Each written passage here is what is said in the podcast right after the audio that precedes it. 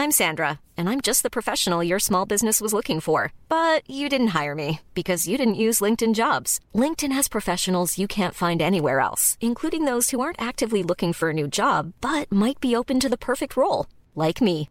In a given month, over 70% of LinkedIn users don't visit other leading job sites. So if you're not looking on LinkedIn, you'll miss out on great candidates like Sandra. Start hiring professionals like a professional. Post your free job on linkedin.com/spoken today.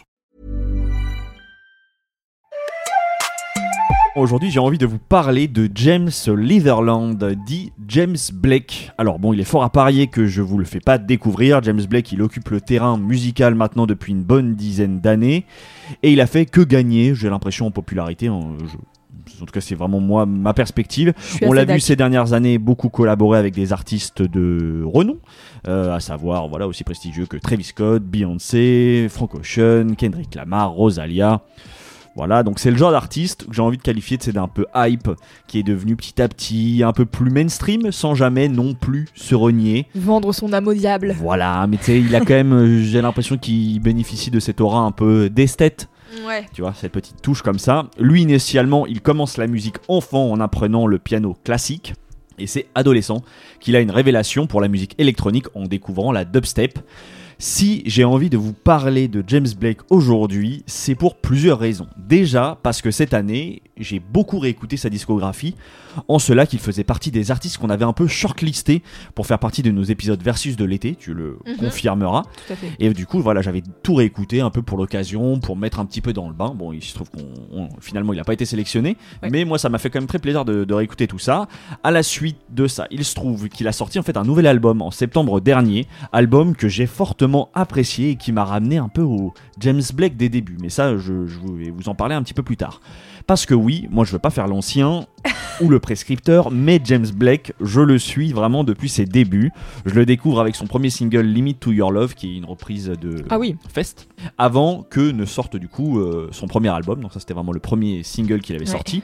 Il invente en fait un peu à ce moment-là une sorte de soul blanche avec une voix assez inimitable et euh, le tout produit vraiment sur des, des, comment des productions assez froides et planantes. Clairement le morceau moi m'interpelle à l'époque et je décide alors d'écouter un peu plus euh, ce qu'il avait sorti.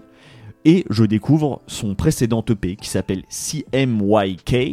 Et là, c'est le choc.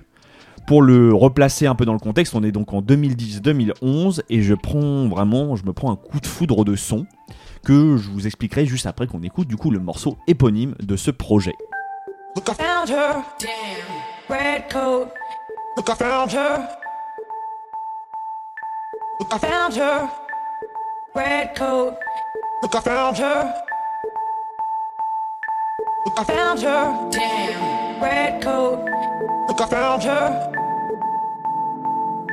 Look, I found her. Red coat. Look, I found her. Look, I found her. Damn. Red coat. Look, I found her. Damn. Look, I found her. Damn. Red coat. Look, I found her. Damn. Look, I found her.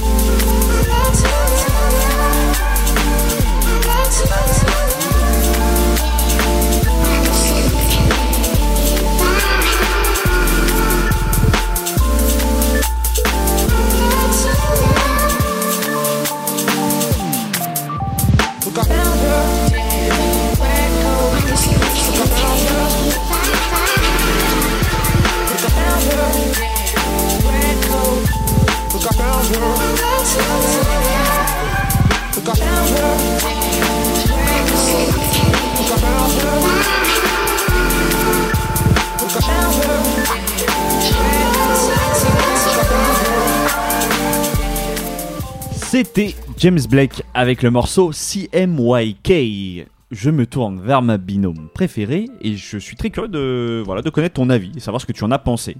Parce Ouais. que euh, bah, c'est vrai que j'ai quand même fait le choix de, de partir sur vraiment un vieux morceau Old de James ouais. Blake. Ouais. Mhm. Je suis curieux de savoir euh, qu'est-ce que tu penses de, de, voilà, de ça. Eh bien, je dirais que c'est pas nécessairement ce que je préfère de James Blake parce que Mhm. je crois que moi, ce que j'aime bien, c'est l'entendre chanter. Donc, euh, ça me plaît, mais c'est ça, ça aurait pas été mon choix s'il fallait so- choisir un morceau de James Blake.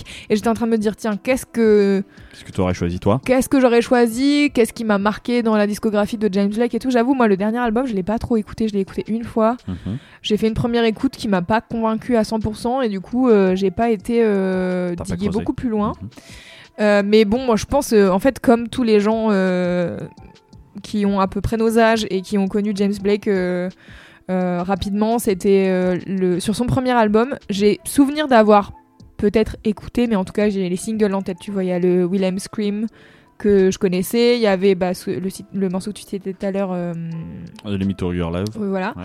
Je pense que celui qui fait mouche, c'était Retrograde sur l'album d'après, en 2013. Bah, je crois que c'est son morceau d'ailleurs le plus populaire, je crois. Ouais, ça m'étonne pas. Mhm. Parce que j'ai souvenir que vraiment c'était un morceau genre historique quoi. C'était genre attendez mais ce gars c'est un truc que personne n'a jamais entendu, c'est fou.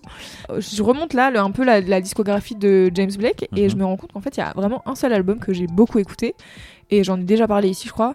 C'est Assume Form qui est sorti en 2019, qui est euh, vraiment une masterclass. Hein, euh, Et puis je pense que c'est celui, mais ça. qui est euh, peut-être le plus, euh, plus abordable. pop. en- Ouais, je suis entre d'accord. guillemets. Je pense c'est là aussi où il y a quand même bah, des grosses feats, euh, Travis Scott. Rosalia. Rosalia, André 3000, enfin voilà, c'est vrai qu'il y, a- il y a des invités de prestige là-dessus, ouais. et je suis d'accord, en tout cas c'est certainement celui qui me paraît être le plus...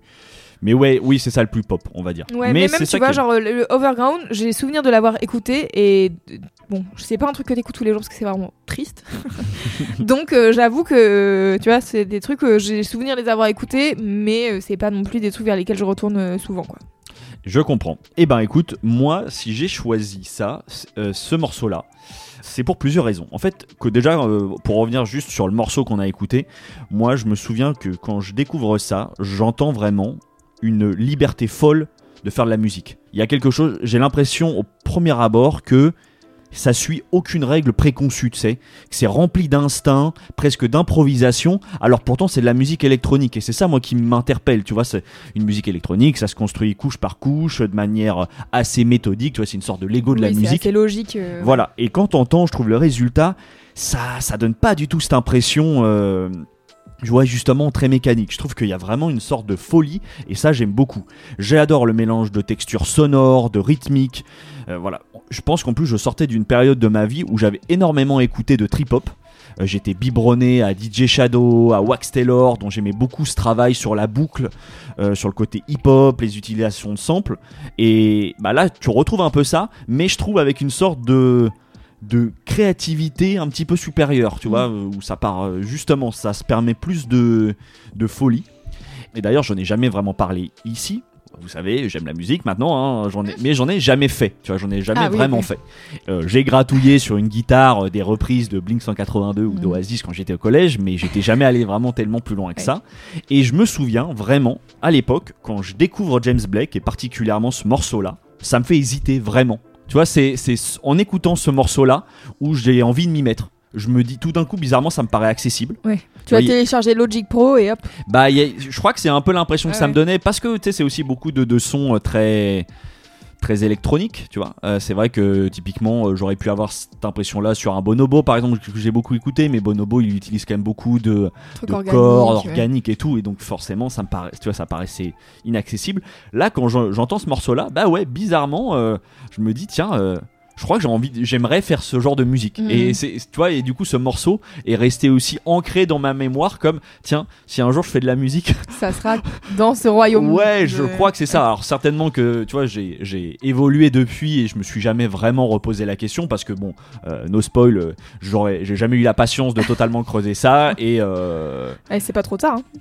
Peut-être tu vas te réveiller à 45 ans et te dire genre bah c'est maintenant. on sait jamais. Mais voilà, tu vois, c'est pour ça que ça me tenait à cœur de, de parler de ce morceau-là et de James Blake parce que il s'est resté ancré dans un coin de ma tête de Mhm. tiens, si je fais de la musique un jour, je crois que j'aimerais que ça ressemble un peu à, à ça. Et pour revenir du coup à James Blake, depuis que j'ai découvert sa musique, je trouve qu'en fait il a vraiment quelque chose un peu de l'ordre du génie, ce James Blake, tu vois. Et pourtant, euh, Allez vois, les grands mots. Ouais, ouais, ben je crois, euh, je crois qu'il y a un peu de ça quand même, parce que du coup je fais cette découverte là, ce sentiment un peu enthousiaste se prolonge avec la sortie de son premier album, et ensuite j'ai eu un rapport plutôt contrasté avec ses sorties. J'ai ce rapport en fait où t'as tellement aimé les premiers sons d'un artiste que systématiquement t'es un peu déçu, de ses autres sorties, à deux trois exceptions près. Tu vois, une forme, je me souviens que je me le prends le truc directement, mais ouais, j'ai toujours plus adoré en fait le James Blake qui accélère un peu les BPM, si bien que bah quand il sortait des choses plus calmes, plus mélancoliques, tu l'as dit, tu vois, ça peut être euh, Ah, Rétrograde, c'est bien mélancolique. Ouais, Ouais, exactement. et ben en fait, euh, il y avait quand même une petite partie de moi qui disait, bah, c'est un peu chiant, non Euh, Ouais, je vois. Même si tu, tu sens que c'est fait avec beaucoup de minutie, tu peux, tu peux pas dire que c'est mal fait, quoi. Mm. Mais voilà, ouais, il y avait ce côté. je j'aime bien quand on voyait un peu plus la Ouais. sauce, quoi. En réalité. Après avoir tout réécouté cet été, c'est vraiment tout est très bien en fait. Oui. Euh, j'ai vraiment réécouté même les albums que j'ai finalement peu réécoutés. Ouais. C'était juste un regard un peu biaisé par l'amour des premiers émois avec sa musique. Je trouve qu'il y a une qualité de fou dans sa musique. Et si par contre du coup je vous dis tout ça, et ce qui m'a poussé du coup aussi à vous parler de James Blake aujourd'hui, c'est qu'en écoutant le dernier album qu'il a sorti, qui s'appelle Playing Robots into Heaven, j'ai eu le plaisir en fait de réentendre un James Blake qui revient, je trouve, à ses racines, plus électronique, plus instrumental et qui va chercher du coup dans des influences de musique de club très anglaises comme la dubstep ou la jungle. Mhm. Il y a aussi un très bon morceau two step où il reprend le refrain de Pharrell Williams sur le morceau Beautiful avec Snoop Dogg. Euh, ça c'est très bien fait. Je sais pas, il y a un ensemble qui est quand même plus sombre, vraiment plus fait pour en fait, euh, je trouve des dance floors, de, des soirées berlinoises quoi. Euh, et même s'il y a des morceaux plus mémorables que d'autres. Tu vois, sur l'album, je vraiment j'ai trouvé l'ensemble très réussi. Là, je l'ai pas mal réécouté du coup en préparant l'émission et je, je suis très agréablement surpris et je lui tire un coup de chapeau d'être revenu, je trouve, à ce genre de musique. Lui qui, je trouve, avait, j'avais l'impression en tout cas euh, qu'il avait les bras de la pop qui lui, tend- tu vois, qui lui Mhm. tendaient les bras vois. et bah j'aime beaucoup euh, qui reviennent à euh, bah je pense euh, tu vois peut-être ses racines alors sans, sans faire le vieux con hein, tu vois mais je pense que ça fait vraiment partie de, de l'identité de James Blake donc pour prolonger l'écoute j'aimerais vous recommander le P CMYK mais il est plus disponible sur les plateformes de streaming va savoir pourquoi donc vous pouvez quand même le trouver sur YouTube Peut-être des problèmes de sample. Hmm, je sais pas, j'ai du mal à comprendre parce que je sais qu'il y était encore il y a pas si longtemps, j'ai l'impression, mais je crois que c'est cet été, j'ai essayé de le réécouter et il n'était pas disponible. Et ça, j'ai regardé, euh, c'est pareil sur Spotify, Apple, etc. Bref, mais donc en tout cas, l'EP, moi je l'ai- je l'aime beaucoup, c'est quatre morceaux que vous pouvez quand même retrouver sur YouTube. Je vous invite évidemment du coup à écouter son dernier album, Playing Robots into Even. Et puis après, euh, alors c'est vrai que bah, on a. On l'a évoqué, moi j'avoue que l'album Assume Form, il est, très bien parce qu'il est très pop mais très, efficace. Moi j'ai beaucoup, j'aime beaucoup euh, le premier album qui s'appelle juste euh, sobrement James Blake, sur lequel euh, il y avait eu un, une sorte d'EP supplémentaire qui était sorti, enfin une extension de l'album qui était sortie, dont un super morceau avec Bon Iver. Et à l'époque je me disais, ah, tu vois, j'a- j'avais Mm. deux, deux mecs que j'aimais beaucoup. J'ai fait ah, ils matchent ensemble. Ouais, Ouais. en- ok. Je, je- je valide totalement ce genre de collaboration. Et sinon, plus récemment, quand même, il y avait l'EP Before qui était sorti en 2020. Pareil, quatre morceaux qui étaient pareil dans une ADN quand même plus, plus électronique. euh, et plus, euh, plus rythmé quoi et euh, voilà donc ça moi j'aime beaucoup donc euh, je ne peux que globalement vous inviter à aller écouter toute sa discographie mais c'est voilà c'est des premiers des premiers jets comme ça Ouais. si, si vous voulez découvrir si c'est pas déjà fait quoi Tu me donnes envie de réécouter des vieux albums du coup. bah, en fait, ça, ça, ouais, je trouve que ça, ça a le mérite. Euh, vraiment avoir, euh, tu vois, y a, je sais qu'il y avait vraiment un ou deux albums que j'avais, franchement, j'avais dû faire deux, trois écoutes grand max, quoi. Et en fait, en réécoutant, je fais ah. Il y a toujours des, quand même des très très bonnes choses et même ce qui est un peu mineur, ce qui justement euh, je trouve peut être un peu mélancolique et tout, bah c'est quand même très très bien fait quoi. Ah, Donc euh, c'est un mood, mais euh, il n'y a pas à dire, euh, il est fort ce James Blake.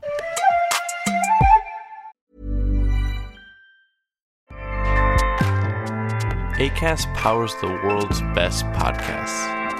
Here's a show that we recommend. Hi, I'm Jesse Cruikshank. Jesse Cruikshank. I host the number one comedy podcast called Phone a Friend. Girl, let's phone a friend. Not only do I break down the biggest stories in pop culture with guests like Dan Levy and members of InSync, I do it with my own personal boy band singing jingles throughout because it's my show. It's your show, girl. New episodes of Phone a Friend Yeah. drop Thursdays wherever you get your podcasts. So work it, girl, yeah, work it. Okay, that's enough. ACAST helps creators launch, grow, and monetize their podcasts everywhere. ACAST.com.